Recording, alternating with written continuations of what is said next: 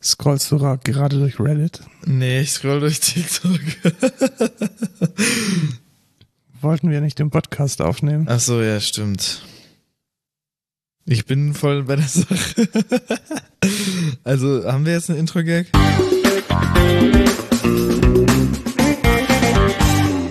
Hallo und willkommen zur 38. Folge Code Culture Podcast. Wir nehmen auf am 7. März 2021 und ich bin der Lukas. Und ich bin der Markus und wir arbeiten beide bei der Excentra GmbH und reden einmal die Woche über Nerdkultur, den News aus der Tech-Bubble und Gartenarbeit. Genau, Gartenarbeit nicht zu vergessen. Wollen wir heute wieder irgendwas über Gartenarbeit erwähnen? So ich habe die verdorrten Pflanzen von letztem Jahr von meinem Balkon teilweise runtergenommen. Ah, super. Ich glaube, bei mir sind immer noch, bei mir ist immer noch Basilikum. Sehr gut. Wie ja. alt? Äh, ein Jahr hätte ich jetzt gesagt. Sehr gut. Mach guten Kompost, habe ich mir sagen lassen. Ah, okay, okay. Sehr nice. Dann Sehr haben gut. wir den Gartenarbeit-Teil jetzt auch abgearbeitet. Dann kommen wir jetzt zum Feedback und Rückblick. Ähm, Rückblick auf die letzte Woche. Du, Lukas, warst im großen München. Ja. Und hast den, die, die Ausbildung zum Ausbilder begonnen. Ja, genau, der Kurs, also ich glaube, es funktioniert auch so, ich glaube, man muss nicht mal einen Kurs belegen, sondern man kann einfach zur Prüfung antreten und dann schafft man es halt oder nicht. Ja, genau, ich glaube, so funktioniert das, ja. beziehungsweise es ist egal, wie man es lernt. Genau, genau. Man hätte jetzt auch diesen, diesen Kurs nicht machen können, aber ich mache ihn. Und wir hatten jetzt am Freitag die erste Stunde. Und ich bin erstmal zehn Minuten zu spät gekommen. Einmal in der großen Stadt und schon verlaufen. Woran hat's denn gelegen? Ähm, ich habe die Einladung falsch gelesen. Hä? Also erstens, also es war so, ich habe die Einladung gelesen, dachte, da steht 17.30 drauf. Und es stand halt 17 Uhr drauf. Ich weiß nicht, woher dieses, wo, woher das kam. Ich habe es einfach falsch gelesen. Ich hatte in meinem, ich habe wirklich fest in meinem Kopf, da steht 17.30 drauf. Ja, deswegen macht man sich doch Kalender, nutzt die Anfahrtzeitfunktion von dem Apple-Kalender, der dir dann auch noch sagt, wann du gefälligst die Wohnung zu verlassen hast. Ja, ich wäre ja dann auch, ich habe auch extra eingeplant, dass ich eine halbe Stunde früher da bin, einfach damit ich, falls irgendwas ist, noch rechtzeitig komme. Und das habe ich auch gemacht. Ich war, was weiß ich, wann war ich da?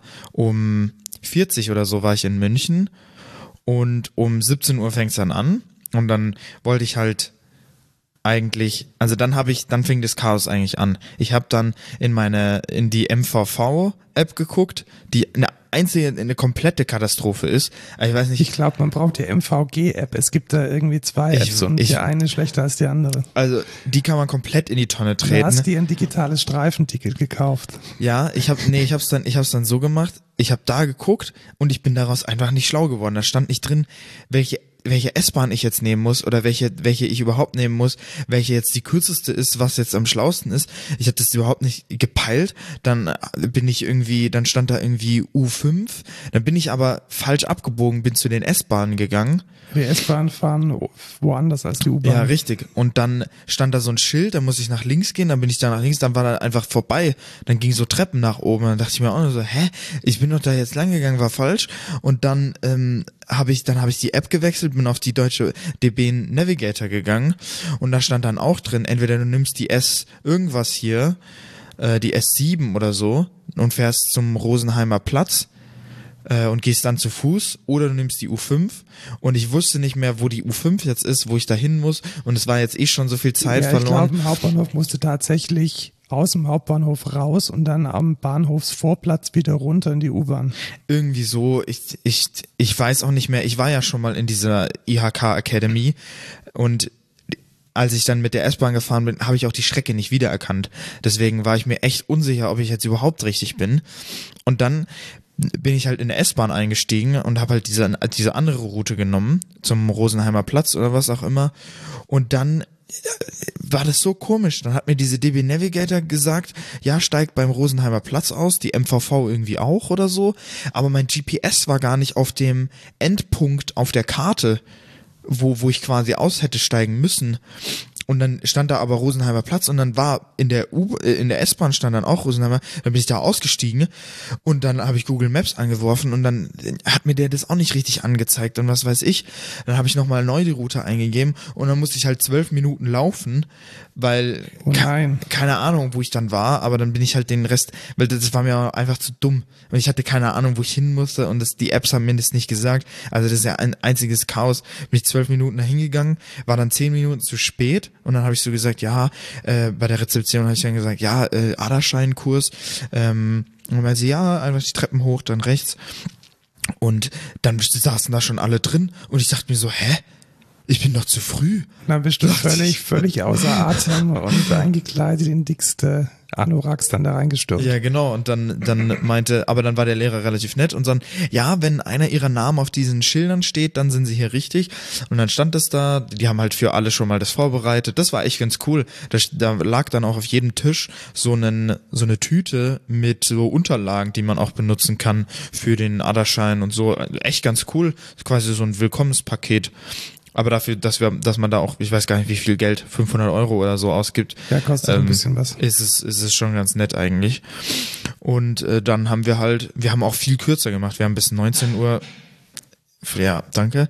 Äh, wir haben bis 19 Uhr oder so, 19.20 Uhr Unterricht gemacht. Ähm, weil dann äh, war irgendwie, hatten wir alle Themen durch und äh, war aber echt ganz cool. Also äh, cool praktische Prüfung und so schon mal besprochen, äh, sehr viel Input und auch so eine Vorstellungsrunde und äh, es ist tatsächlich so, ich bin der Jüngste mit Ja, wer hätte Abstand, das gedacht, weil mit Abstand auch. ein Jahr nach der Ausbildung äh, gleich Ausbilder werden ist wahrscheinlich nicht der Standard. Ja, ich glaube auch nicht. Also ich glaube, nach mir kam dann, also das nächste Alter war quasi 25 und es ging halt auch hoch bis 55. Klar, ja. Also ist schon, schon heftig. Es war auch sehr lustig, weil der erste, der sich vorgestellt hat, war ich, weil er hat dann hinten angefangen, um mich quasi so zu bestrafen, habe ich gefühlt. Ähm, und der letzte war dann der älteste äh, mit Sehr gut. 55. Das war dann auch sehr lustig. Sehr schön eingerahmt. Wie, wie ist denn da die Berufszusammenstellung? Also bist du jetzt nur mit technischen Menschen unterwegs oder sind da jetzt auch Tatsächlich, glaube ich, ist es so, dass sie alle kaufmännisch, obwohl nee, da war handwerklich auch dabei. Ich glaube, das ist einfach bunt gemix, gemixt, weil äh, du hast da auch nicht, wie ich festgestellt habe, nicht so ein richtiges Fachgespräch, sondern du hast dann am Ende auch nur mit irgendwelchen Leuten, die auch nicht in deinem Fachgebiet sind. Ja, genau. Also das Ähm, ist ja der Klassiker, dass du dann irgendwie den Friseurmeister äh, ausbilden darfst. Ja, genau, genau. Und ähm, da, da ist tatsächlich alles. Also äh, Bürokauffrau, sehr viel ähm, Personal oder wie war das Management oder so? Personal, irgendwas. Äh, Handwerk hatten wir ein paar dabei, aber wir hatten auch tatsächlich, ich glaube, fünf Fachinformatiker für Systemintegration. Okay. Äh, ich war der einzige Anwendungsentwickler, also der diesen Beruf quasi äh, ausbilden möchte, aber relativ viele für Systemintegration oder äh, ich glaube FISI oder was. Nee, wie, wie hieß das andere? Ich weiß es nicht mehr. Doch Fachinformatiker für Systemintegration. Und dann gibt's ja noch die zwei neuen. Da kann es noch niemand geben, der den Ausbildungsberuf hat. Weil das ist ja dieses, dieses Jahr erneut Gesundheit. Dankeschön, sorry. ja, genau.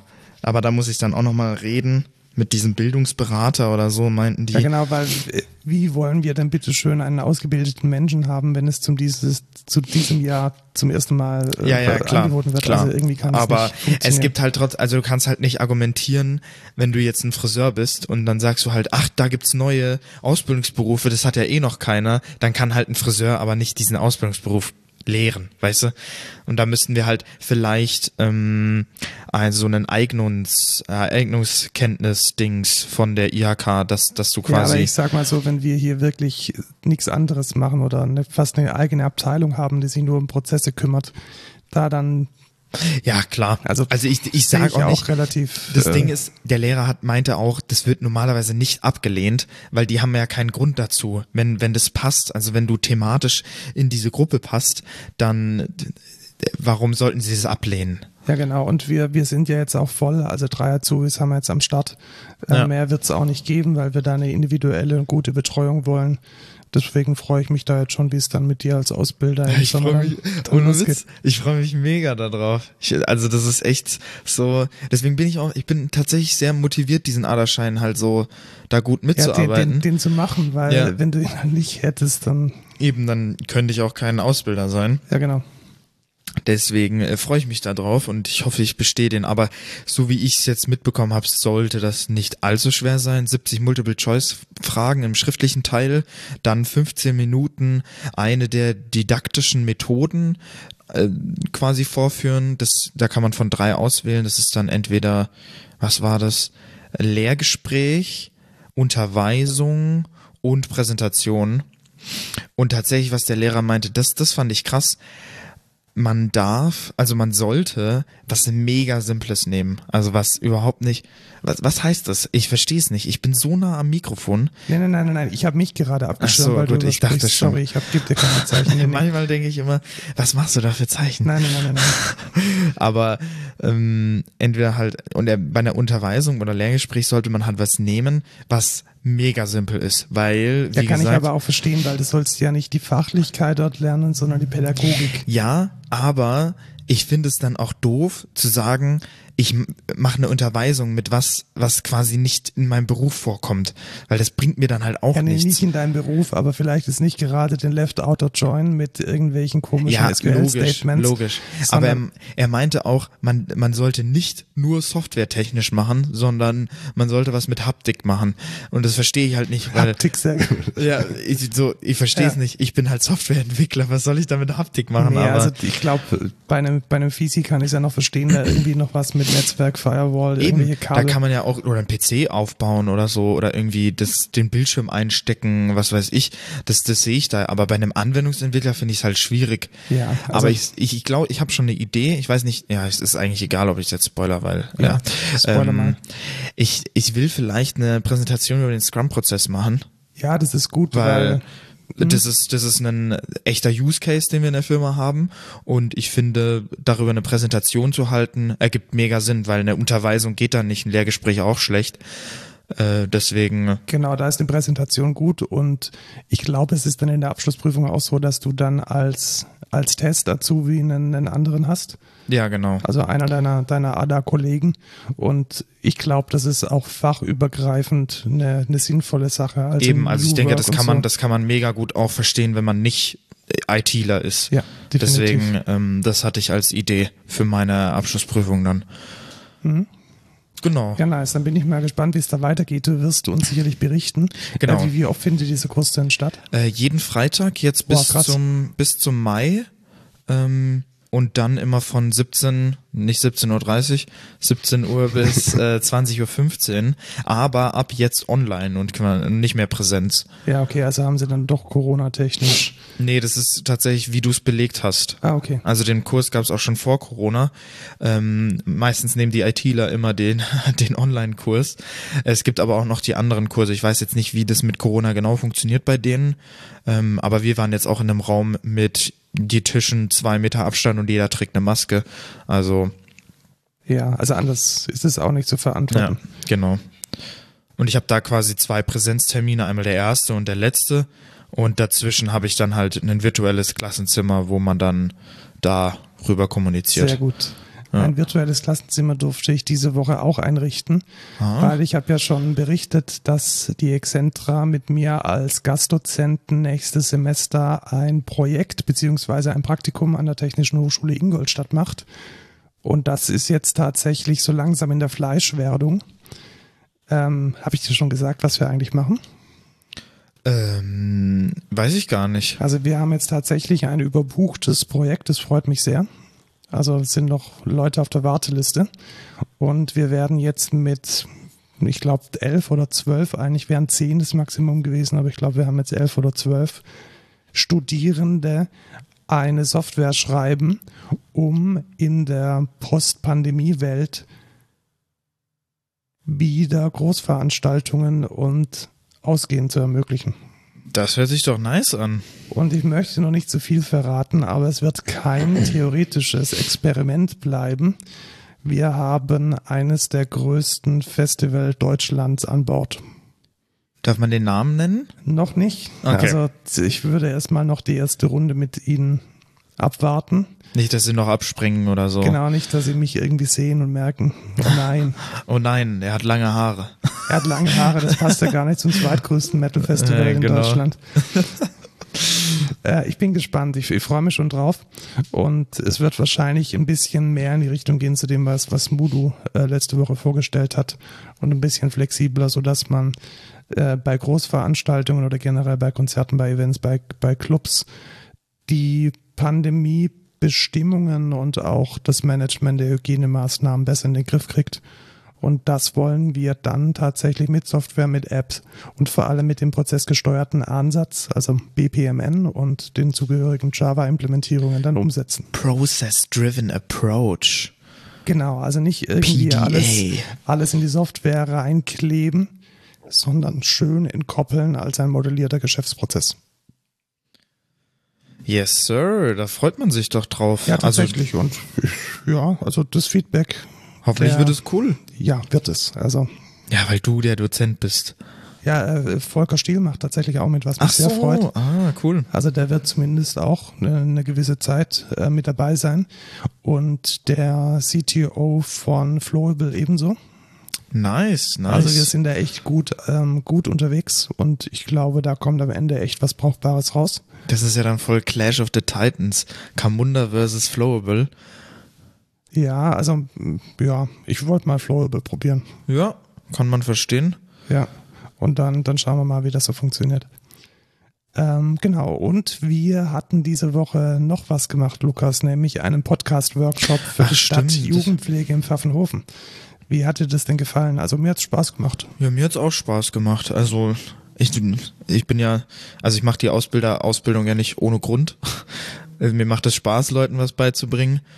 Und im Workshop genauso. Also war eigentlich ein Erfolg, würde ich behaupten. Genau, also wir haben einfach erklärt in einem Zoom-Call logischerweise, weil Corona vor ja auch so circa zehn, ich glaube, nee, elf waren es, elf, zwölf, elf, zwölf Teil Teilnehmer im Raum, wie man von Also wir hatten neun Teilnehmer Stimmt, uns ausgeschlossen. Richtig, genau, neun Teilnehmer plus uns beide. Genau. Und da ging es hauptsächlich darum, wie man von der ersten Aufnahme, Einstecken des Mikrofons, Verkabelung, Routing bis zum fertigen RSS-Feed mit den Audiodateien, wie man das so macht. Oder ich würde ich würd eher sagen, wie man von der Idee vom Po- Podcast zum fertigen Podcast kommt. Ja, genau, das die Produktwerdung sozusagen. Genau. Also wir erklären auch, wie nimmt man auf, was macht man da, wer, was sollte man am besten benutzen, worauf sollte man achten, etc. Genau, und ich glaube, das war ganz, ganz gewinnbringend, weil wir einen großen Fokus auch auf die Praxis gelegt haben. Ja. Also es war keine PowerPoint-Schlacht. Lustigerweise genau zu diesem Zeitpunkt ging Aha-Slides down. Und also Aber war es wirklich Aha-Slides? Es war Aha-Slides. Okay, ich habe am, am Tag danach noch eine E-Mail bekommen, dass sie sich entschuldigen. Und zwar ist da wohl passiert, dass irgendjemand eine Besprechung gehostet hat mit einer zu großen Anzahl an Teilnehmern, mit der sie noch nie getestet hatten. Na, also toll. es war wohl eine riesige Veranstaltung und dann ist deren komplettes System in die Knie gegangen und war dann über drei, vier Stunden nicht mehr erreichbar. Na toll. Weißt du, so in den Himmel gelobt und genau dann funktioniert's genau, und nicht. dann funktioniert es nicht. Wir hatten noch so schöne Quizfragen vorbereitet und die konnten dann alle nicht mehr geladen werden. War schade. Ja, war sehr schade, aber naja. Vielleicht nächstes Mal. Ähm, wir wollen das vielleicht nochmal machen. Wenn ihr interessiert seid oder so, schreibt uns doch einfach mal eine Mail.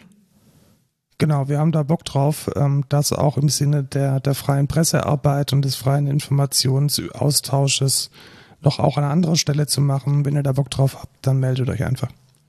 Genau. Gut. Weiter im Kontext. Genau, wir haben nämlich einen schönen Kommentar bekommen von einem Hörer, vielen Dank, von Jaman. Und da wollen wir mal auf ein paar Punkte eingehen. Da waren nämlich einige interessante Impulse und Kommentare mit drin. Äh, einmal, dass MD5 schwach ist. Ja, das ist Ja. tatsächlich so. Also da sind wir einer Meinung und man sollte, glaube ich, MD5 auch im Kontext von Security nicht mehr verwenden. Niemals. Also, das ist so offen wie ein Scheunentor, sagt Genau. man so schön. Richtig, aber ich glaube tatsächlich, dass es im Kontext von File-Hashing okay ist. Warum? Weil es ist unglaublich ähm, effizient. Ja. Also wenn man jetzt so eine große Datei irgendwie I.O. und dann, dann noch berechnen, dann geht es sehr schnell. Und genau als solches würde ich sagen, da ist es noch legit. Ja. Also wenn man jetzt wissen möchte, ist die Datei, hat sich die verändert oder nicht? Oder hat sich der Inhalt von, von diesem Ordner verändert oder nicht? Und dass man das vergleichen kann und dann am besten auch noch in eine Datenbank speichern. Da ist ein MD5, denke ich, wirklich sehr gut. Ja, finde ich auch. Also das wird auch noch ganz viel in Spielen benutzt für Gamefile-Checking, Validation. Mm, zum Beispiel, wenn man jetzt in Steam ein Spiel installiert, das ist natürlich nice, dass Steam dann wahrscheinlich einfach nur vergleichen kann, haben die Gamefiles, die jetzt der User hier hat, die gleichen MD5-Werte, wie unsere in unserer Datenbank abgespeichert ist. Und dafür finde ich, ist es perfekt, weil MD5 ist sehr, sehr schnell und äh, gibt trotzdem die, die Information, wurde es jetzt verändert, ist es jetzt was anderes oder nicht. Genau, das äh, nutzen wir zum Beispiel auch, wenn wir 3D-Daten akquirieren. Also so, so ein Auto wird ja aus vielen 3D-Daten zusammengebaut. Und um da dann zu wissen, hat sich eine 3D-File verändert oder nicht, das schauen wir natürlich nicht in die Geometrie rein, sondern das ist dann einfach, stimmt der MD5 der Datei und das ist eigentlich ganz nice. Also, um auf den Kommentar einzugehen, für Krypto echt mies. Also kann man mega Ja. leicht äh, die F und die, die F hoch minus 1 Funktion, also die Umkehrfunktion, ist nicht safe. Aber für die, wenn man nur an der F und X-Funktion, also in die Hinrichtung, äh, interessiert ist, dann ist alles nice, die Hinrichtung. Die Hinrichtung. Die Hinrichtung und die Rückrichtung. Heißt tatsächlich so. Die Hinrichtung, finde ich gut. Die Hinrichtung, ja. Dann richten wir MD5 hin. richten wir im Ja. Fall für, für Kryptogramm auf jeden Fall, also für Security, sagen wir Ja. es mal so. Dann ähm, Apple, warum verwenden wir Apple? Also ich kann es aus meiner Warte sagen, ganz, ganz, ganz einfach. Ich brauche entweder Windows oder Apple, um mit Enterprise-Software wie Office, äh, Microsoft, also Microsoft Office interagieren zu können. Ich bin im Management, ich kriege dauerhaft irgendwelche Excel-Tabellen. Die kann man nicht mit OpenOffice öffnen, weil da sind komplexe Formeln drin, da sind komplexe Pivot-Tabellen drin, da sind wichtige Informationen, Excel proprietär und das ist der Grund, warum ich kein Linux verwende. Ja, warum ich äh, Apple verwende, auch für mein Handy oder meine Watch, ist äh, Convenience. Also ich sag mal so, ich bin da vielleicht nicht so woke wie manche andere, weil ähm, mir, ja, keine Ahnung, ich benutze Instagram, ich benutze Google, also dass die alle meine Daten haben, das, das weiß ich eh. Und ob das jetzt so safe ist, da muss ich schon sagen, dass ich finde, dass da Apple dir zumindest am besten suggeriert, dass du relativ safe bist. Ja, ja, also ich glaube, es ist auch so. Also Apple hat, Apple selbst ist ja kein Datensammler, die machen ja Business mit, mit anderen Dingen. Ja. Ähm, ich war tatsächlich mal auf dieser Woken-Seite und habe zum Beispiel, ich glaube, bis, bis ein Semester von meiner Diplomarbeit tatsächlich nur Gentoo Linux mit selbst kompilierten Binaries verwendet. Also das war dann wirklich so die andere Seite vom Pferd. Und das ist schon cool. Aber irgendwann hat man halt auch nicht mehr die Zeit dafür, sich so intensiv mit der Technik zu Ja. befassen. Es ist halt just works. Also Genau, wenn man, ich wenn glaub- man Shit dann haben muss, dann muss die Kiste einfach laufen. Und da habe ich mit Apple jetzt deutlich bessere Erfahrung als jetzt ein, ein Gentoo Stage 3. Ja, ich finde halt, Zeit ist ein ganz, ganz wichtiges Stichwort, weil dieses es, ich kann von meinem Apple irgendwie mit dem MacBook reden, ich kann mit der Watch reden. Das funktioniert alles interchangeable. It just works. Das ist ja dieser, dieser Slogan und es stimmt auch einfach, weil es funktioniert wirklich. Was für eine Pain das ist irgendwie mit Linux und deinem Handy und dann wollen die irgendwie das, da Daten austauschen. Das ist immer ein riesen Hassle und was weiß ich nicht alles. Und ich glaube, das kann man auch gut sagen zu dem nächsten Punkt, den ähm, ja man angebracht hat, und zwar Programmiersprachen, weil ich sag mal, mh, jetzt Rust zu verwenden, ich habe es mir mal angeguckt. Ich bin da jetzt nicht der der Oberprofi drin, aber im Vergleich zu ich benutze halt Rust oder ich benutze Java, da ist Java einfach deutlich convenienter. Ich Mhm. Und ich glaube, es gibt einfach ein, also wir bewegen uns ja, wir, wir, also nochmal zur, zur Klärung, unsere Software läuft ja nicht im Auto, sondern mit unserer Software werden Autos gemacht. richtig. Oder Traktoren im Falle von John Deere. Und da bewegt man sich in so einem Enterprise-Kosmos. Und da gibt es jetzt zwei Aspekte davon. Einmal, dieser Enterprise-Kosmos ist immer Java. Das heißt, man, man ist auf der politischen Seite mit Java immer safe. Richtig, weil da fragt keine Firma dich, warum machen sie das jetzt in Java, sondern jeder kennt auch Java. Genau, also es ist definitiv ein Wettbewerbsvorteil, weil man kann viel, viel einfacher in die bestehende Infrastruktur integrieren. Ja. Das ist Punkt Nummer eins.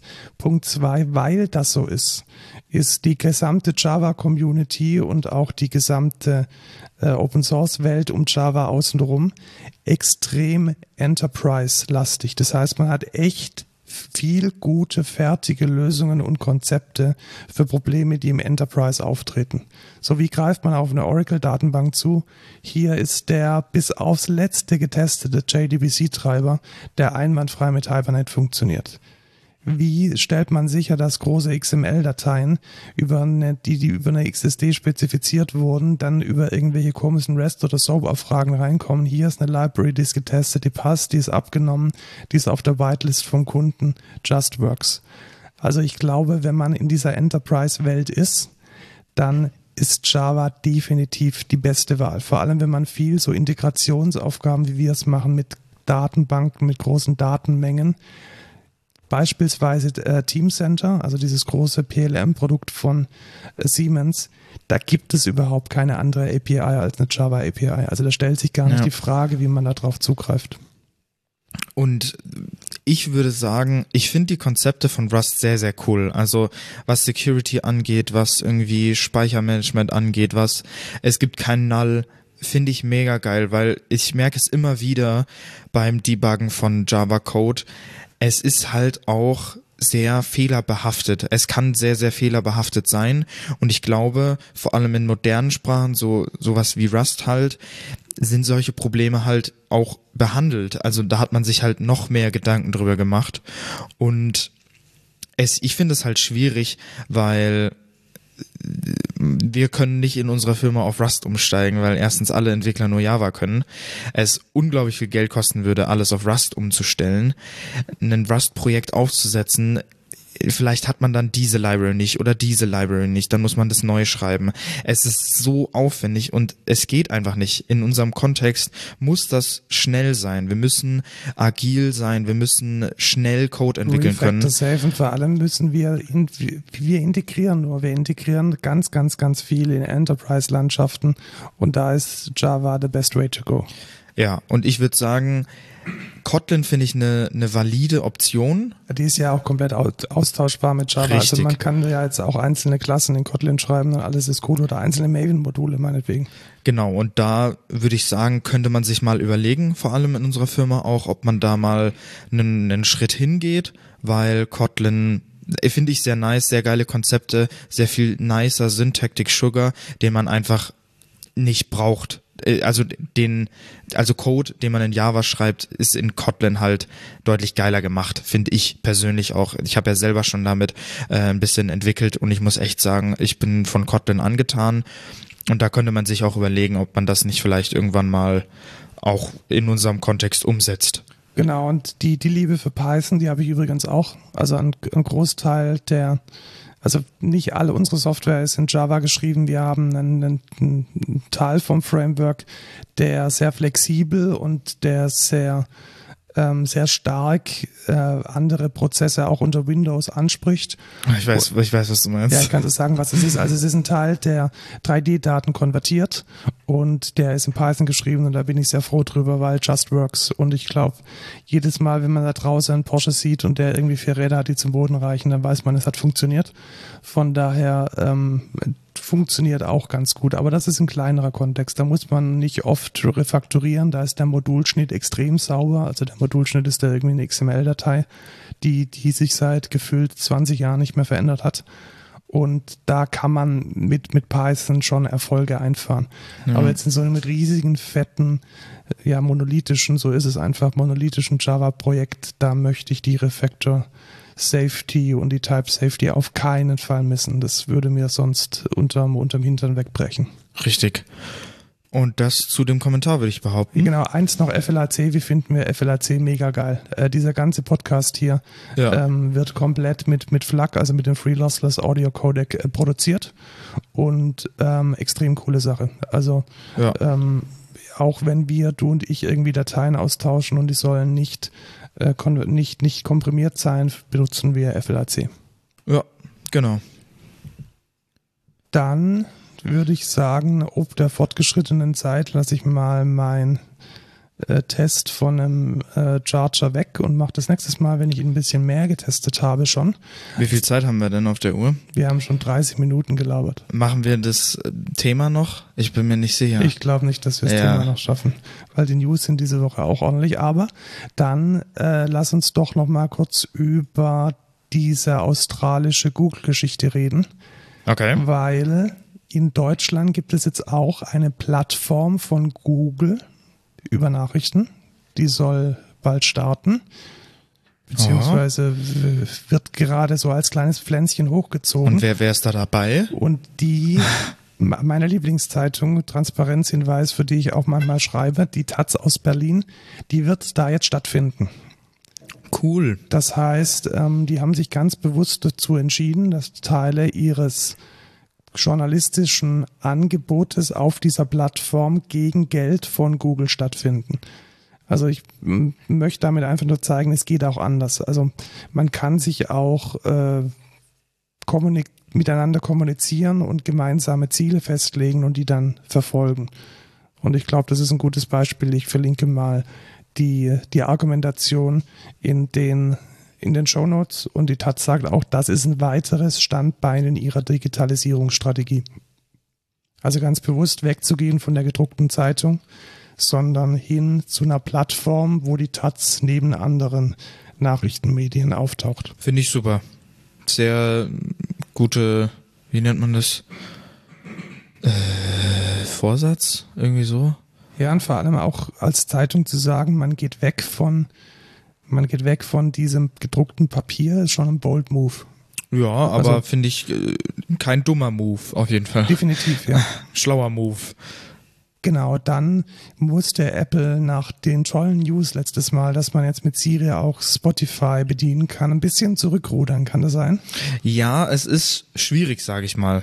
Mm, Es, also wie ich es verstanden habe, meint Apple, dass man in Siri die Möglichkeit hat zu sagen, also Siri fragt dich, wenn du Musik abspielen willst, äh, ja abspielen, welche App möchtest du dafür hernehmen? Dann kannst du sagen Spotify.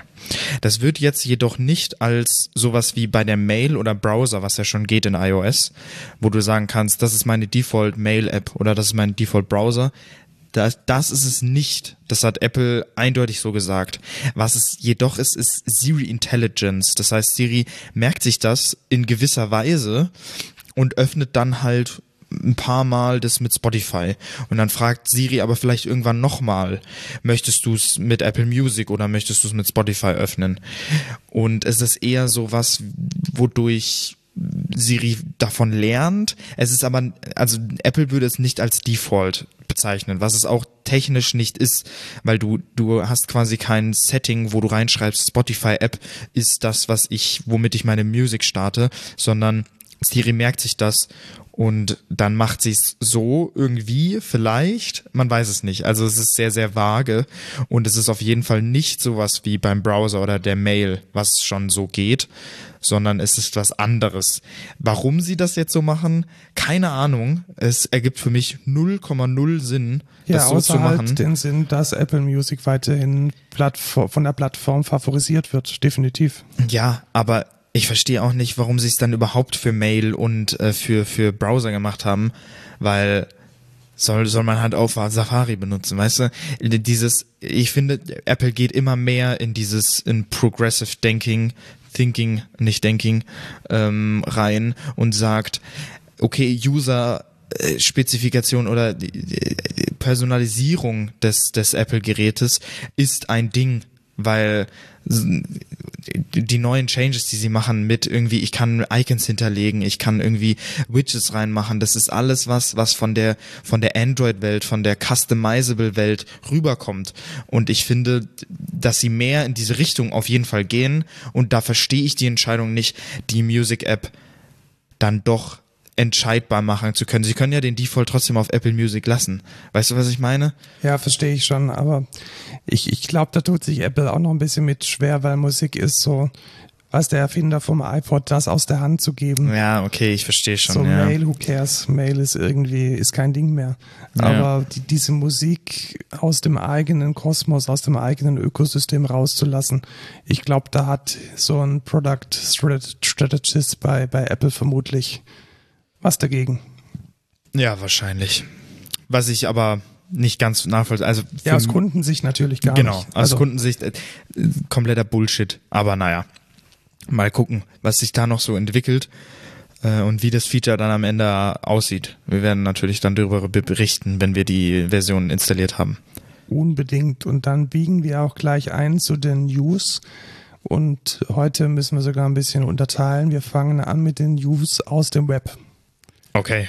Da ist mir was Lustiges über den Weg gelaufen. Ich habe mir nämlich schon die ganze Zeit gedacht, Mensch, wie will denn Twitter Geld verdienen? Ich glaube, ich habe das auch schon oft hier im Podcast gesagt. Und sie haben jetzt tatsächlich ein Feature vorgestellt, bei dem man bezahlen muss, wenn ich der Superfollower von jemandem bin. Ja, genau, aber das ist doch das, was du letztes Mal schon vorgestellt hast, oder ich nicht? Letztes Mal schon vorgestellt. Ich glaube schon, guck mal in die Shownotes von der letzten oder ich guck kurz. Warte. Schau mal kurz rein, aber es ist auf jeden Fall jetzt offiziell, weil The Verge berichtet darüber. Ich glaube, letztes Mal war es tatsächlich nur so eine, so eine Ankündigung. Ja, aber da war auch schon die Rede von Superfollows und darüber, dass dadurch äh, Twitter das Geld verdient. Gut, dann ähm, kürzen wir es ab. Es gibt jetzt die ersten Screenshots, es gibt die ersten, ähm, die ersten User Stories dazu und da bin ich schon sehr gespannt. Also man kann jetzt insbesondere auch den Subscriber-Only-Newsletter von so einer Person ähm, abonnieren. Das wird für die ganzen Influencer auf Twitter sicherlich eine nice Sache sein. Ja. Dann zu Menschen beziehungsweise Firmen kaufen andere Firmen. Äh, zwei fette News. Atlassian hat Chart.io gekauft. Chart.io ist wahrscheinlich was mit Charts. Ja, so, so Business Intelligence. Mhm, okay. Und es ist echt, es ist echt mies, weil äh, die drehen das Ding halt ab. Also man kann jetzt gar nicht mehr Chart.io sich anmelden. Also das Okay. Produkt ist praktisch tot für, für neue, für neue Kunden. Und für Bestandskunden gibt es eine Grace Period bis Anfang 2022 und der Migration Guide ist auch geil. Also äh, Chart.io ist so ein interaktives Dashboard und weißt du, was ein Teil der, der Migrationsstrategie ist? Was? Export your dashboard as PDFs. Oh mein Gott. Also wer sich da jetzt auf, ähm, auf Chart.io verlassen hat, Das der muss sagt. das Produkt jetzt komplett irgendwie ausphasen, Oh Sundown Mann. machen, sich irgendwie die Daten exportieren als CSV. Das ist eine weitere Exportstrategie. Also nochmal zu verständigen, es geht um Charts und die, die Exportstrategie ist, die CSVs rauszufahren. Also echt, Ja, das ist echt kacke. echt Mist. Ähm, gut, ich bin gespannt, was, was ähm, Atlassian damit anfängt. Ich kann mir halt vorstellen, dass sie es ins Confluence einbauen und dass es dann in Confluence Möglichkeiten gibt, Daten zu aggregieren und darzustellen. Wahrscheinlich haben sie die Technologie weggekauft. Ja, wahrscheinlich. Dann geht es weiter im Bereich von Identity Management und da hat Okta Auth Zero gekauft.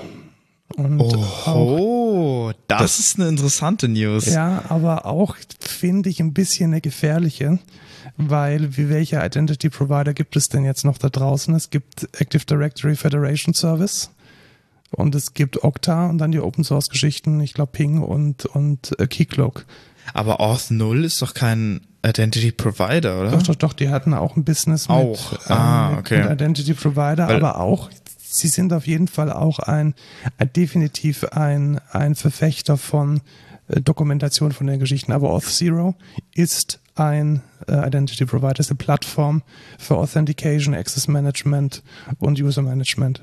Ja, weil so wie ich Auth Zero immer im Gedankengang hatte, war, ich kann das jetzt in meine Web-App mit einbinden und dann kann ich jeden OAuth-Anbieter benutzen, der, den es gibt. Mhm. Haben die auch als Geschäftsmodell Genau, tatsächlich. okay.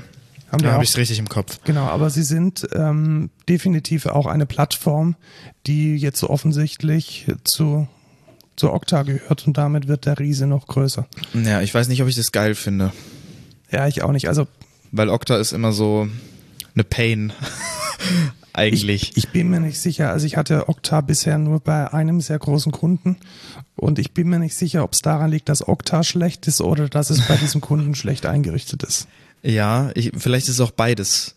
Vielleicht auch beides, Ja. genau. Also das muss ich ja nicht wechselseitig ausschließen. Ja, richtig. Dann kommen wir weiter zu äh, Facebook. Facebook hat ein neues Produkt auf den Markt geworfen, eine neue Plattform. Und die Idee ist äh, so simpel wie gut. Es gibt ein Arsenal an Beats, also Hip-Hop-Beats, wir reden tatsächlich von Musik. Und dann kann man da drüber mit seinem Handy rappen und das dann online stellen auf der Plattform. Das ist quasi TikTok, bloß ohne Lip Sync, mit eigenen Raps. Mit eigenen Beats, genau. Ja, und ja, da ist okay. sogar ein, ein Bild in Autotune drin und ein, äh, ein Rhyme Ah. Dictionary. Also man kann sich dann da auch ein bisschen oh mein Gott, wie geil. Hilfe holen. Und das soll, das soll noch rauskommen. Also Bars heißt die App. Und sie soll demnächst, ich glaube, sie ist sogar schon in der Beta, in der Closed Beta. Genau. Okay. Closed Klingt Beta. sehr, sehr also interessant. bewerbe dich doch mal, ob sie dich in die Closed Beta lassen. Ja, also ich als Als up-and-coming Hip-Hop-Artist. ja, Welt, weltweit bekannt, Kiru, äh, mega krasser Rapper. Auf jeden Fall. Du wirst natürlich deine Volkschaft auf Bars dann ähm, finden. Ja, bei mir kommt bald auch eine neue Single raus, Leute. Seid gespannt. Bei mir aber auch. Oh, okay, Ja. okay. Sehr geil. Kündigen wir dann an. Beides, beides kommt in die Shownotes. Genau. Dann hat Google geblockt über Privacy First Web und ich bin mir da nicht so ganz sicher. Ich bin mir auch nicht sicher. Es scheint so, Google will ähm, Third-Party-Cookies, Third-Party-Data Mining oder nee, Data, ist es Data Mining? Nee, Data, Data Collecting, ja, das ist eher das, ähm, verbieten, um ihre eigene Data Collection besser zu machen. so kommt es rüber so ein kommt's bisschen. auch rüber, weil sie Ja. haben gleichzeitig, ich weiß gar nicht, ob es in dieser News war, ich habe es diese Woche in, in ich glaube, in Dithering gehört, dass sie gleichzeitig Google Chrome um so eine, um ein, um ein Modell erweitern, welches dich als Surfer in gewisse Cluster einteilt. Also, und dann meldet der Chrome den Ad Networks direkt. Da sitzt ein deutscher Nerd, der gerne Hip-Hop hört. Ja. Und also das Letzte, was ich glaube ich möchte, ist, dass mein Browser mich be beurteilt und verurteilt. Ja, Also, schwierig. Schwierige Geschichte und ich sehe da immer mehr einen deutlichen Interessenskonflikt, wenn eine Firma, die im Wesentlichen aus Datenverarbeitung besteht, einen Browser rausbringt. Also während ich am Anfang Ja. echt ein Fan von Chrome war, muss ich sagen, dass die, dass die Strategie, mit der Chrome inzwischen entwickelt wird, eher jetzt auf der kritischen Seite bei mir liegt. Deswegen nutze ich hier auch den Safari. Auch da wieder Apple natürlich. Apple hat kein Interesse, Daten zu sammeln. Deswegen können sie sich Privacy auch auf die Fahne schreiben. Das sehe ich aber auch eher als eine Geschäftsstrategie, Ja, um sicherlich. sich vor Google abzugrenzen und dann einen Wettbewerbsvorteil zu machen. Also nichts von beidem ist perfekt.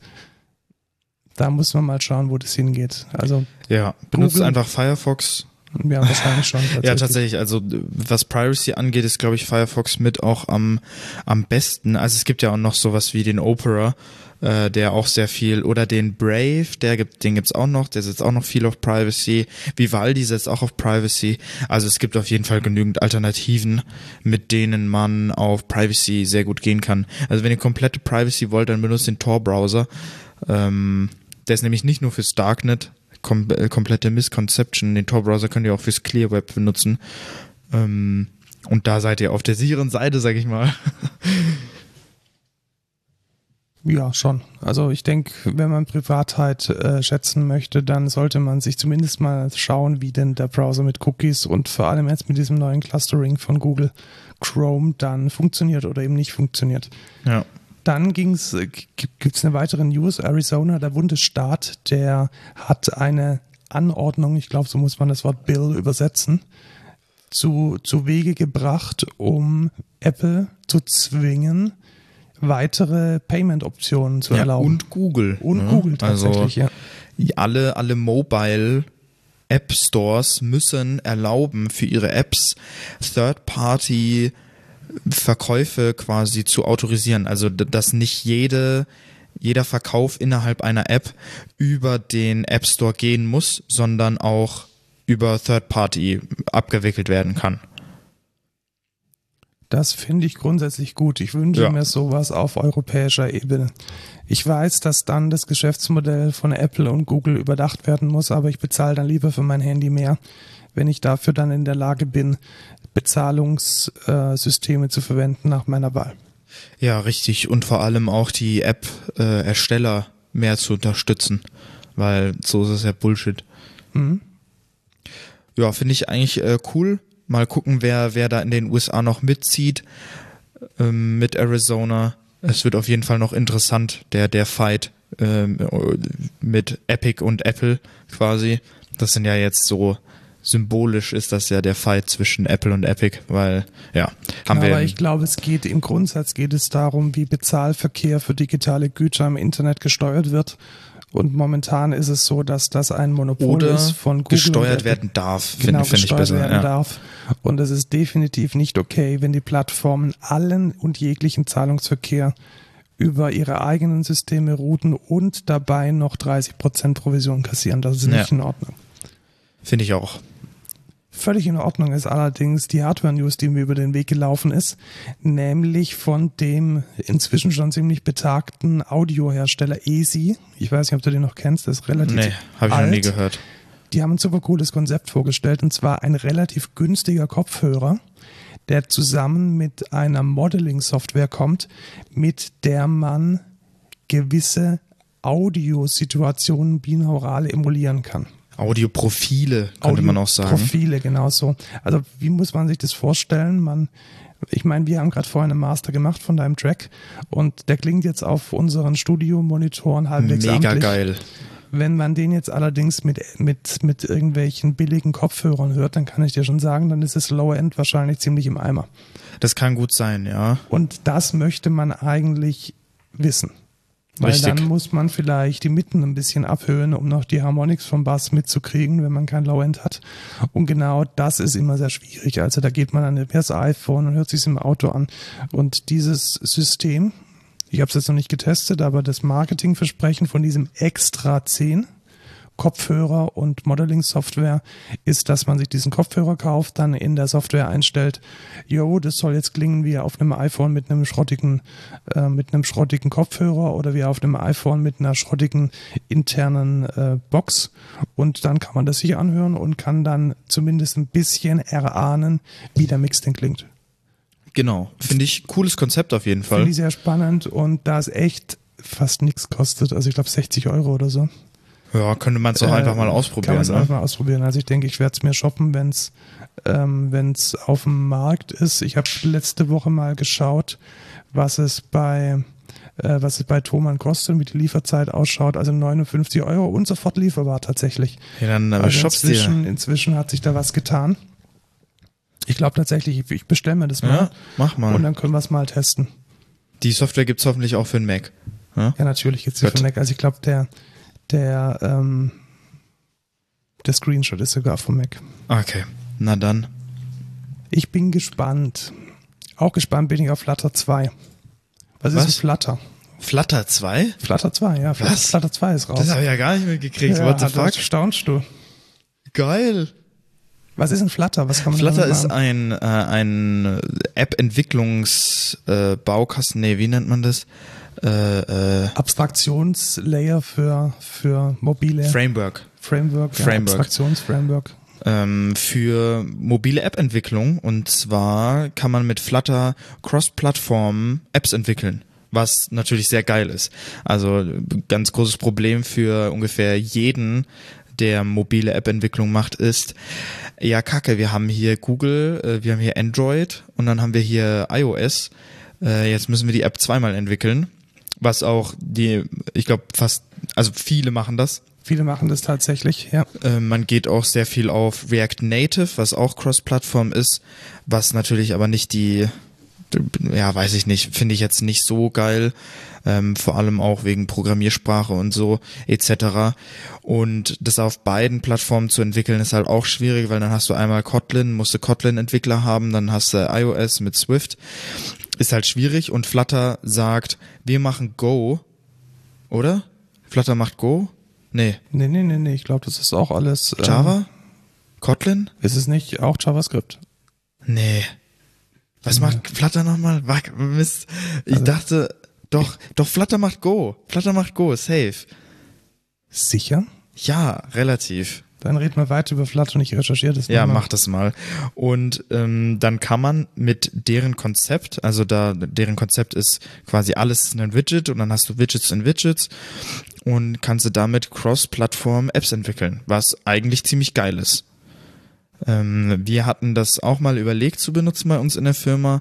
Da war aber, glaube ich, die, der große Konzern noch Performance, weil Kompilierung in die nativen Sprachen ist halt auch immer ähm, schwierig, sagen wir mal, weil Performance ist da natürlich ein sehr großes, sehr großes Issue ähm, bei App-Entwicklung, weil wenn die, wenn die App nicht komplett 100% responsive ist, dann will man die auch einfach nicht benutzen.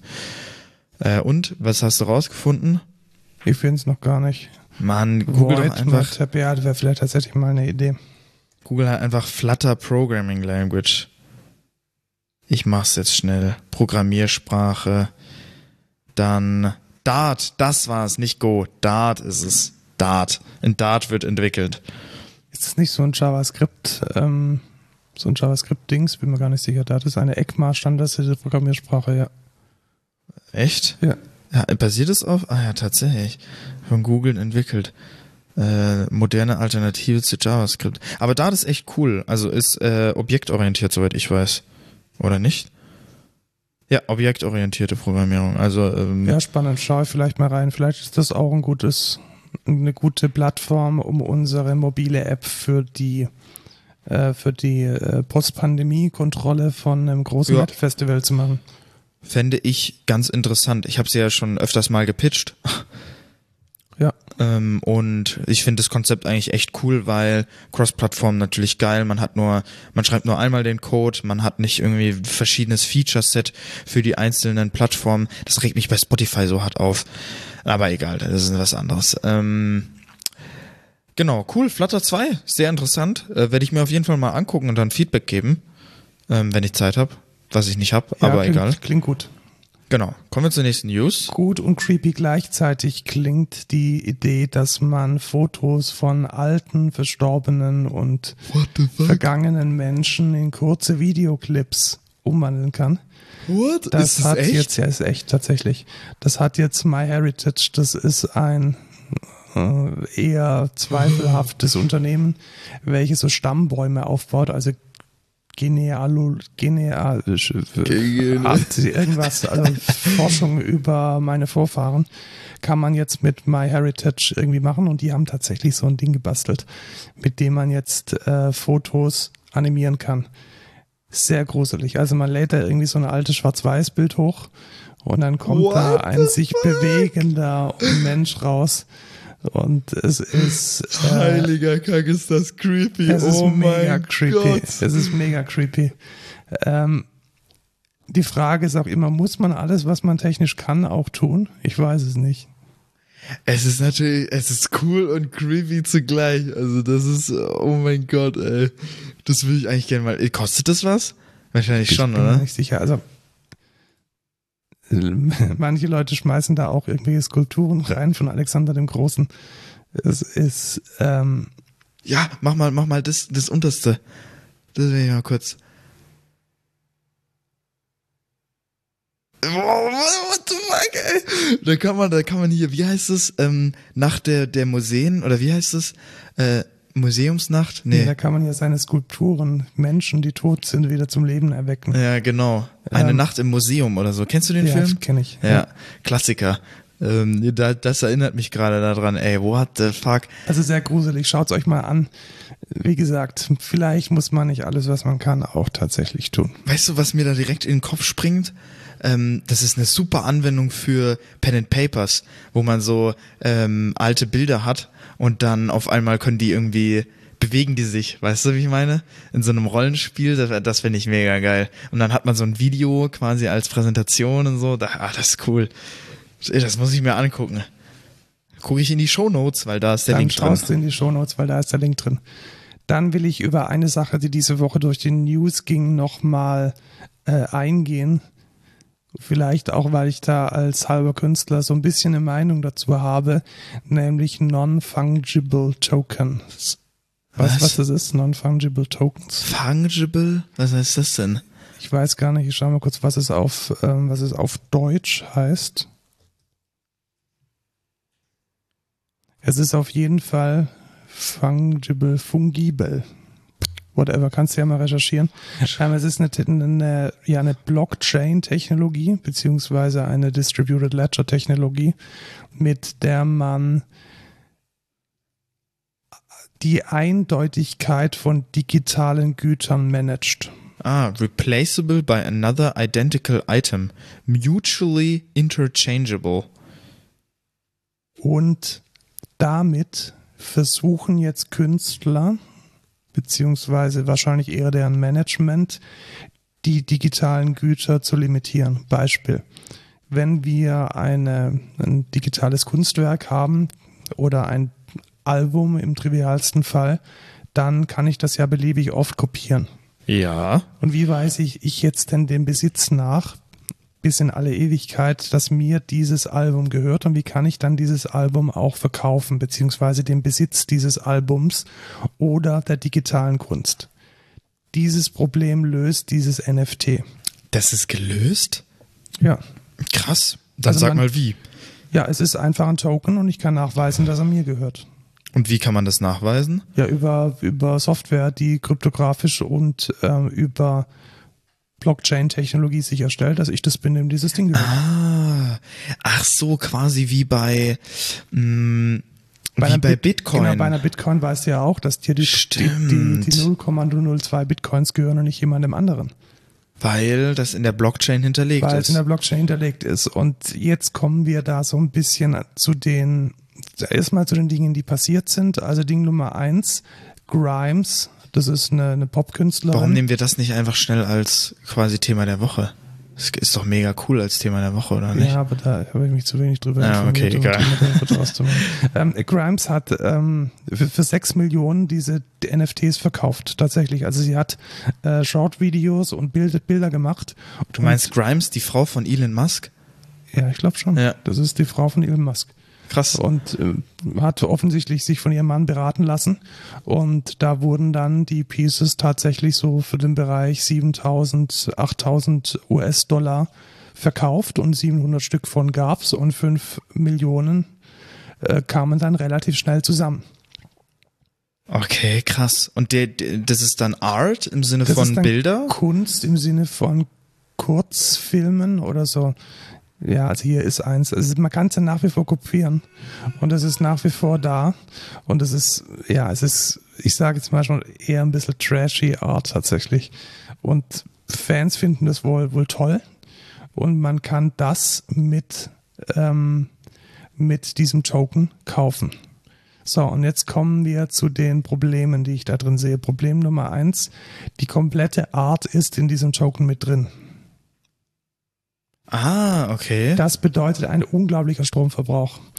Ähm, ich habe einen Blog-Eintrag gelesen, der ähm, von Seth, also äh, Seths Blog kennt man vielleicht, und der kam dann zu der ähm, zu der zu dem Ergebnis, dass unglaublich viel Strom dafür verbraucht wird.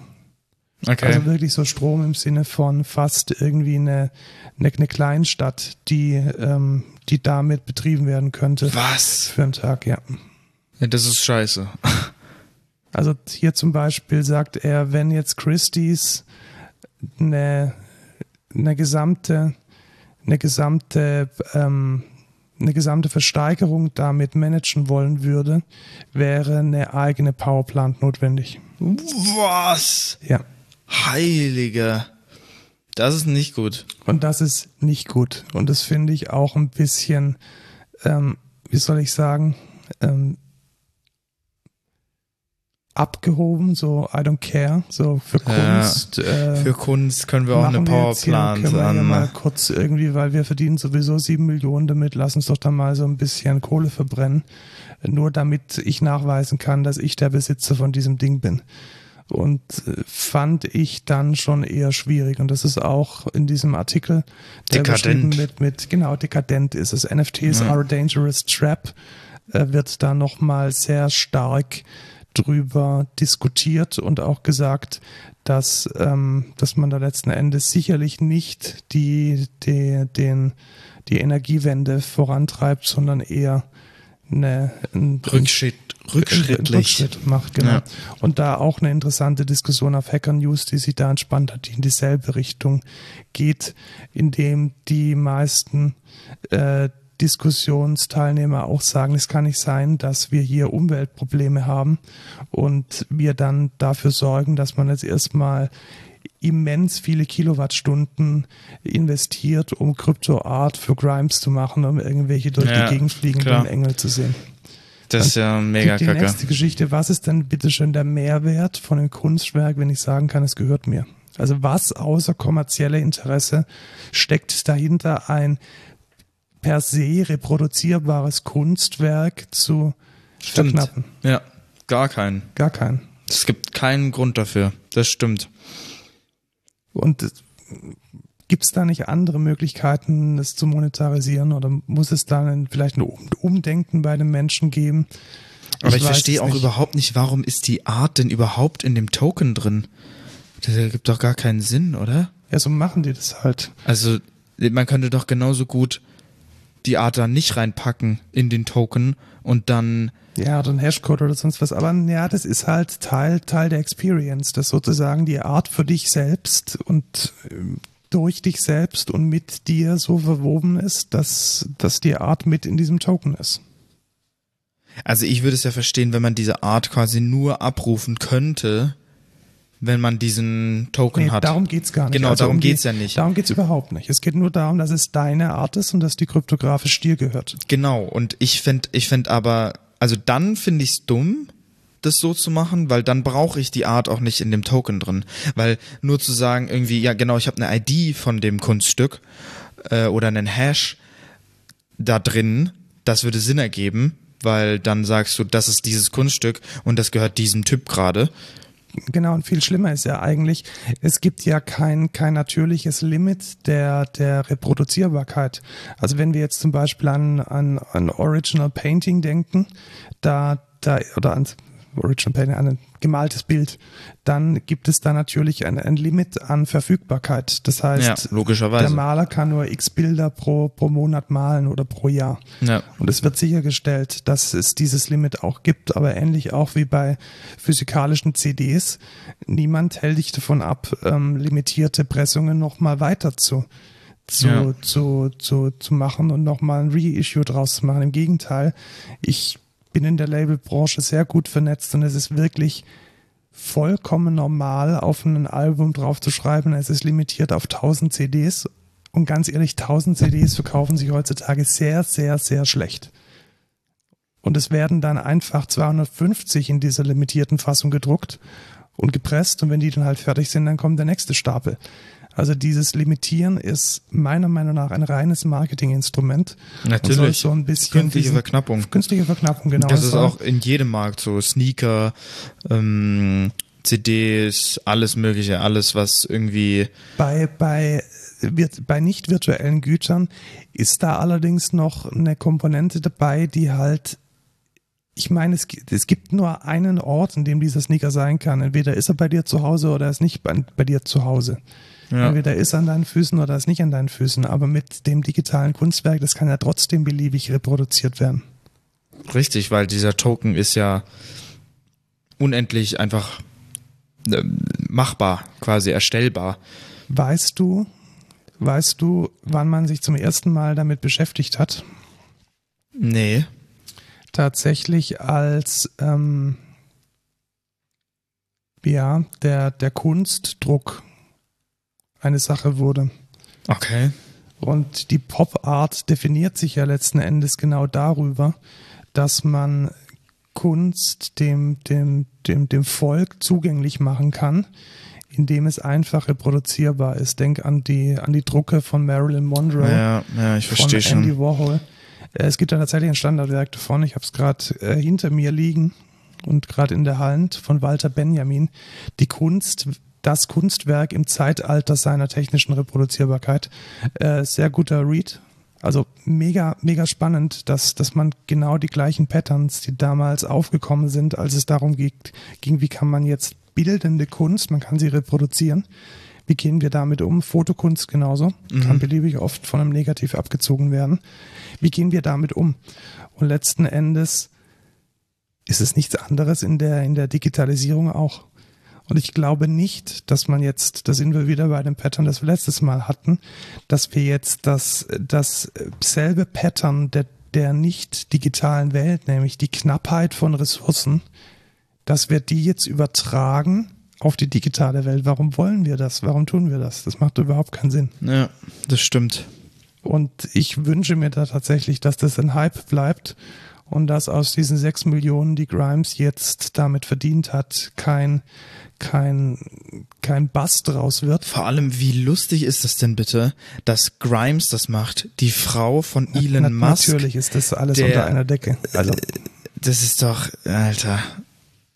Und äh, Kings of Leon, ich weiß nicht, ob du die kennst, das ist so eine, nee. ja, ich würde mal sagen, ja, Indie, Indie-Rock-Ikone, ähm, machen das jetzt auch. Also sie werden jetzt auch ihr Album ähm, als NFT releasen. Okay. Ihr komplettes Album als NFT. Das heißt. Also, was ich da halt cool fände, wäre, man könnte die, man könnte das Album nur accessen, wenn man diesen Token hat. Also es gibt. Ja, aber das, das weißt du nicht, dass das nicht geht. Dass in dem Moment, wo man ja, einen digitalen Stream auf eine Soundkarte legt, dass es dann absolut möglich ist, diesen digitalen Richtig. Stream digital Und zu reproduzieren. Genau. Das, das sind wir ja genau in dieser technischen Reproduzierbarkeit gelandet. Genau das geht halt nicht. Also ich, zumindest ist mir noch kein Konzept bekannt. Ich kenne ein Konzept, wie man das macht. Das heißt Konzert. Man geht hin und man hört den Menschen zu, wie sie Musik machen. Ja, genau. Aber ich meine, im, im digitalen Raum gibt es keine Möglichkeit, dass das zu machen, weil. Ist doch schön. Umso mehr, umso besser für die. Ja, ja. Ich, ich sag ja nur, ich, ich, ich würde behaupten, Monetarisierung im digitalen Raum von Kunstwerken ist sehr schwierig. Und diese, diese künstliche Verknappung ist nicht die richtige Lösung, um Monetarisierung im digitalen Raum zu ermöglichen. Weißt du, was ich meine? Ja, genau. Es, ja. es, sollte nicht die Grundlage sein, also die Grundlage, dass wir ein, ein per se unlimitiertes Gut erstmal limitieren müssen, um einen Anreiz zu schaffen, es zu monetarisieren, finde ich schlecht. Ja, finde ich auch schlecht. Und jetzt ist die Frage, was ist eine bessere Möglichkeit? Eine bessere Möglichkeit ist, und da sind wir wieder bei der alten Rede, Spotify muss halt die, ja, okay. die, die, die, Musiker besser bezahlen und vielleicht auch tatsächlich dieses Per-User-Bezahlung, ähm, dass wenn ich halt einen Monat lang nur Indie-Kram höre, dass dann meine kompletten 7 Euro abzüglich 20 Prozent für Spotify bei den Indie-Künstlern landen. Ja, ja. Das, das wäre mal was und nicht, dass man die, die, dass die Majors da noch und nöcher Geld scheffeln und der, der Bodensatz nicht funktioniert. Also ich möchte jetzt nicht sagen, dass Grimes auf Spotify kein Geld verdient. Die wird da sicherlich genauso gut sein, aber bei Kings of Leon glaube ich jetzt schon, dass es letzten Endes auch ein, ein, ein kaufmännischer Zwang ist, dass sie auf neue Ideen kommen und sich auch im kommerziellen Bereich weiterentwickeln, um in zwei, drei Jahren noch Musik machen zu können. Ja, tatsächlich. Gibt's, ich muss mir echt mal überlegen, ob es irgendein Konzept gibt, wo man sagen kann, ich mach, ja, aber das ist dann auch wieder künstliche Verknappung. Das ist schwierig. Ja, schwierig. Ja, Bandcamp funktioniert meiner Meinung nach relativ gut. Also du, du, du kaufst da einfach ein, ein nicht gedRMtes FLAC ohne, ohne irgendwelche Komprimierung, alles nice und es ist cool. Es ist CD-Qualität und du kannst es einfach zugänglich machen. Also der, die Convenience ist da, das, was ich kaufe und auch der, der Support ja. für den Artist. Vielleicht müssen wir auch einfach, einfach mal sehen oder verstehen, dass, dass Musik nicht und, und Kunst, dass dass man da auch einfach so den Künstlern Geld geben kann, ohne jetzt wirklich was zu bekommen, was man besitzt.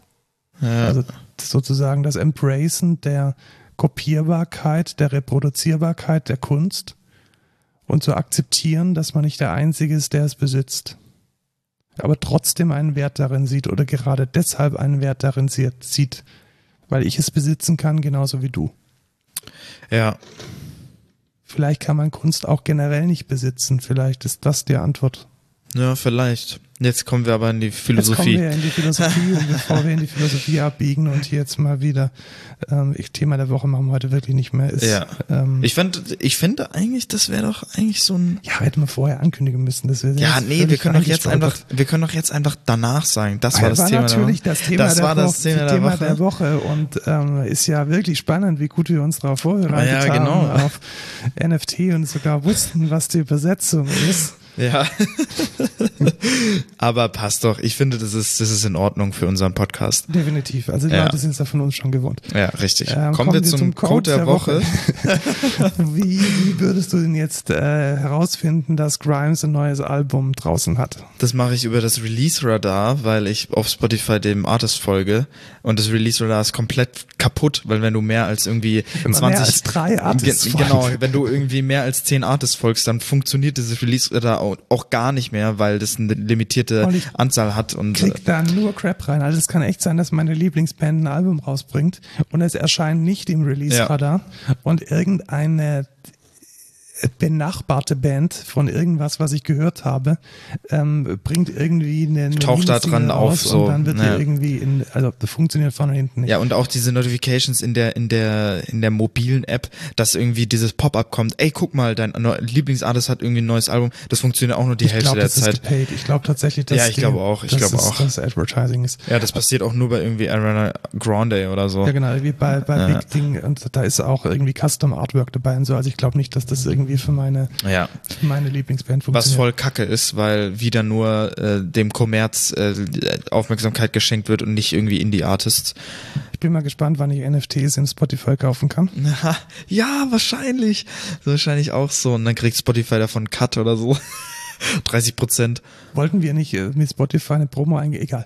Äh, kommen wir zum Code der Woche. Äh, Music Harbor ist eine App, die ich gefunden habe die ist echt, echt ziemlich gut. Wie funktioniert die? Also man kann erstmal die Artists, die man, also erstmal sie ist free in der Basic-Version und man kann dann in der Basic-Version die Artists, denen man folgt, manuell eingeben oder aus einer, aus seiner lokalen Audiobibliothek kopieren und man kriegt dann tatsächlich eine echt gute Auflistung, was denn diese Woche an an, an, an EPs rausgekommen ist. Man sieht auch gleich an EPs, Singles und Albums. Man sieht dann auch relativ schnell, was es ist und äh, wann es rauskommt, wann ist Release Day, äh, welche, welche ähm, Musik ist da drauf. Man kann kurz reinhören und man kann es dann auch gleich in Spotify laden. Finde ich Okay. extrem gut. Man kriegt auch eine, eine, eine Notifizierung, so, hey, schau mal, diesen Freitag ist wieder Release Friday, da haben einige deiner Lieblingsbands was released, schau doch mal rein. Und man muss nur dann bezahlen, wenn man tatsächlich Spotify anschließen möchte.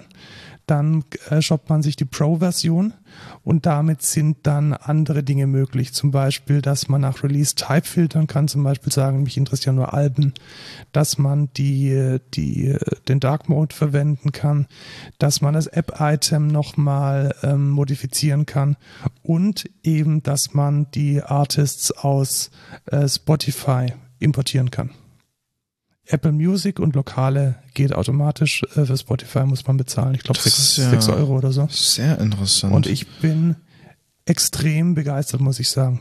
Also das ist genau so, wie meiner Meinung nach das Release-Radar funktionieren sollte.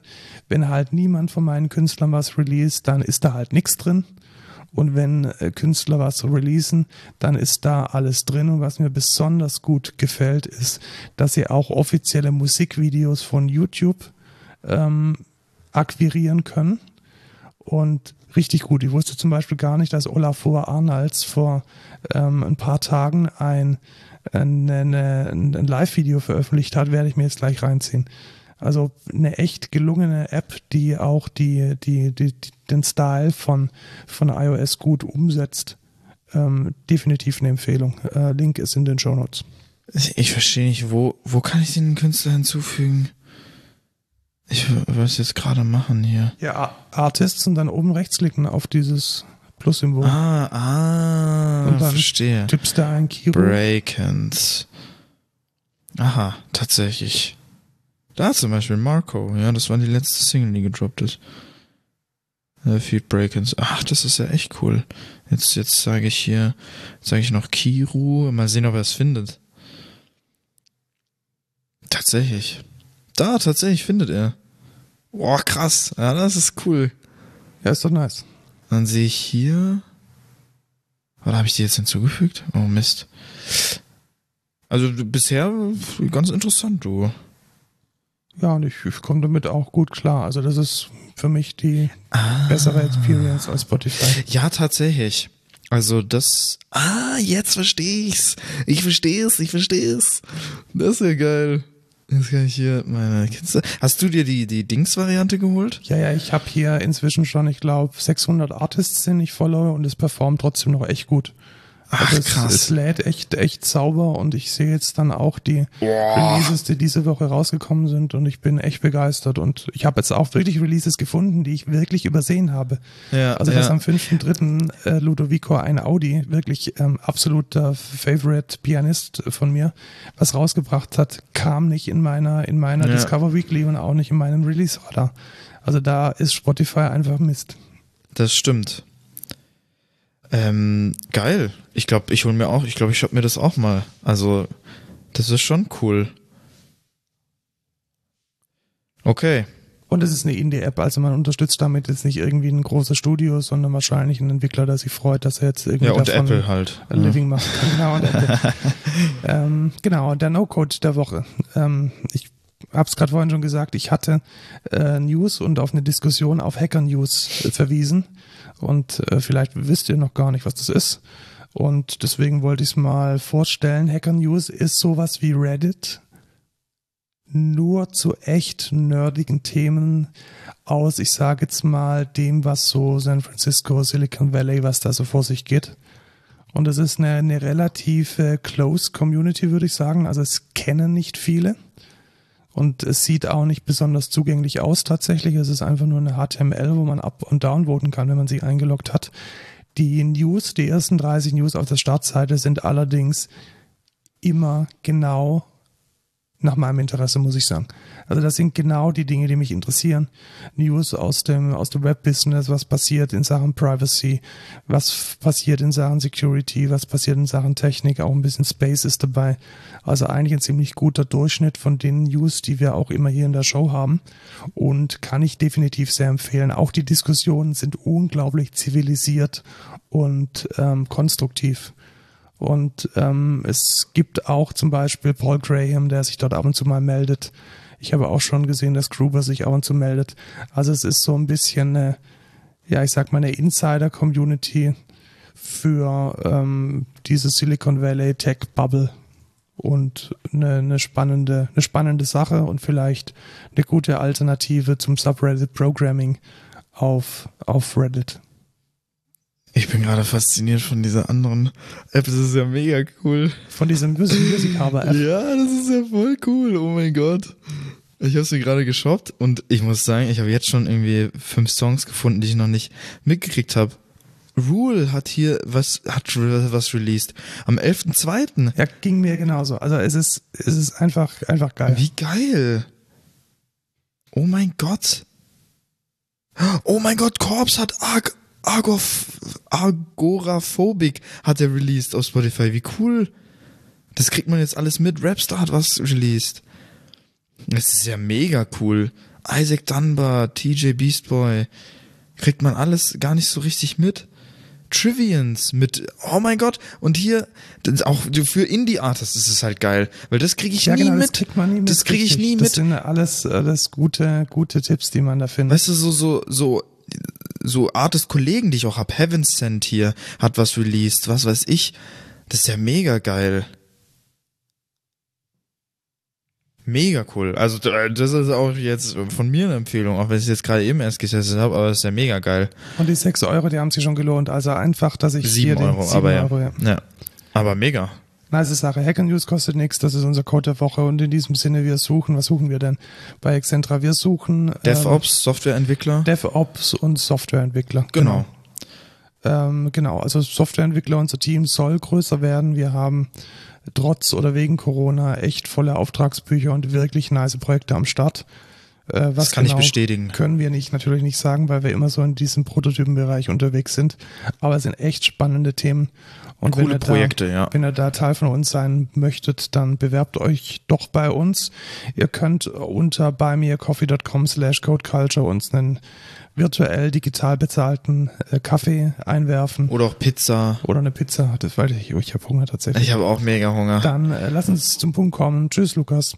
Ciao, Markus. Ey,